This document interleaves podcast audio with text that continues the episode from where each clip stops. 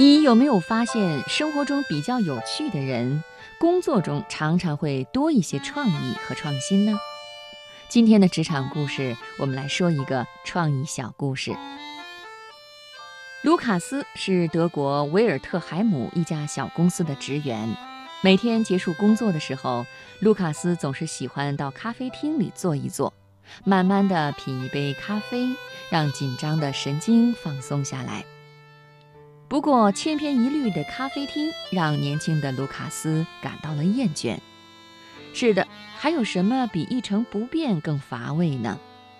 如果能有一家充满个性的、不寻常的咖啡厅，一定会让人更加放松。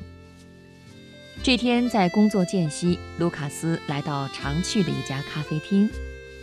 当他坐下来的时候，突然听到一个孩子指着墙壁喊。看呀，世界都颠倒过来了。原来咖啡厅刚刚挂了几幅抽象画，在这些画里，所有的景物都被反转了过来，看起来就像是一个颠倒的世界。孩子的画引起了所有人的注意，大家小声议论着，脸上充满了兴奋的表情。卢卡斯也顿时感觉心情愉悦，精神放松了不少。既然人们如此喜欢不寻常的事物，干脆建一个颠倒咖啡厅不是很好吗？让人们在感受刺激的同时，也享受到轻松和快乐。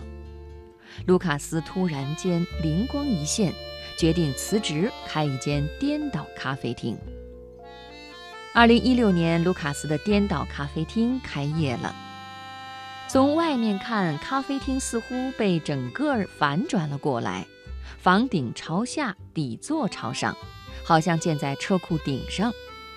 而咖啡厅内更是让人惊掉下巴，所有的桌椅、吧台等一切物品，通通都吊在天花板上，宛如进入了一个颠倒的世界。顾客们双脚站在地上拍照，但是照片上显示他们却好像站在天花板上，而且是头朝下的倒立状态。果然，这个充满个性的奇特的颠倒咖啡厅一经营业，就吸引了很多市民的目光，顾客纷至沓来，生意异常火爆。而人们拍的颠倒照片传到脸书等社交网站上以后，无形中扩大了宣传，吸引了更多顾客的到来。卢卡斯笑着说：“其实不只是咖啡厅需要颠倒。”更需要颠倒的，也许是我们的思维。敢于打破惯有思维，勇于创新，可能就会取得意想中的成功了。